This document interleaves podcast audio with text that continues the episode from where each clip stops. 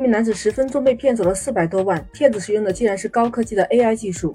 AI 你都知道这是人工智能，那现在随着这个 AI 大规模的应用，骗子的技术也是越来越高明。作为我们个体，应该怎么样去提防 AI 诈骗呢？点点关注，接下来听 Lisa 说。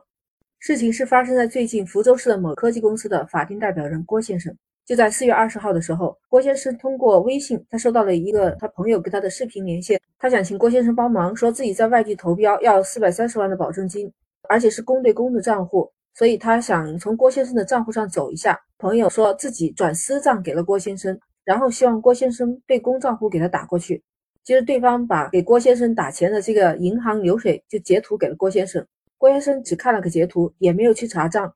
想着两个人是面对面的，已经视频通过电话了，那就想都没多想，也没去查账。那十分钟之后，他分了两笔，把总共四百三十万元打到了对方的账户上。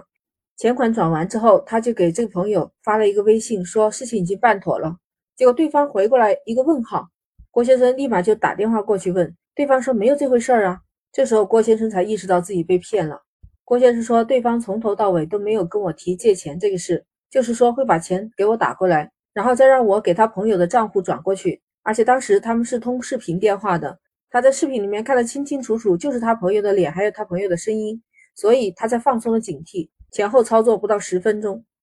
当然他报案以后，警察已经冻结了那笔资金。值得我们注意的是，这些骗子并不是使用一个假的微信号来添加郭先生为好友，反而是直接使用的他好朋友的微信，而且还发起了视频聊天，这就是他被骗的主要原因。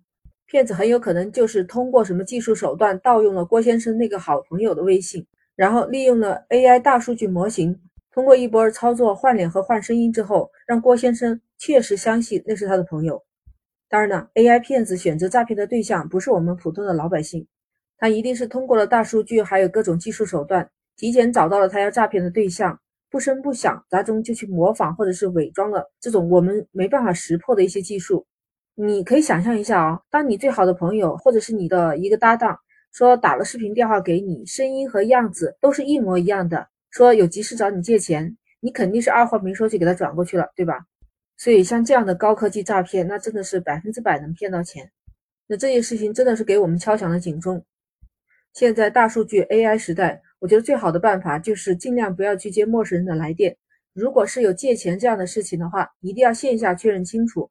咱们不能太依靠网络电话，就是像微信电话这样也属于网络电话。咱们最好是现实中打一个电话确认清楚。虽然我们现在的技术还没有办法去阻止犯罪分子诈骗，那只能是我们去提高防范意识。涉及到钱款的问题，都一定要谨慎，多想一想，不要给骗子可乘之机。同时，也希望监管部门能监管这种 AI 诈骗的新技术，因为有很多中老年人他们对这种技术不太了解，很有可能就会信以为真的被诈骗到。今天我看到这种新型诈骗手段，马上第一时间来告诉你。如果你觉得有用的话，那请转发给你的朋友。你对这个事情有什么看法？也可以在评论区留言，点点关注不迷路。那我们下期再见。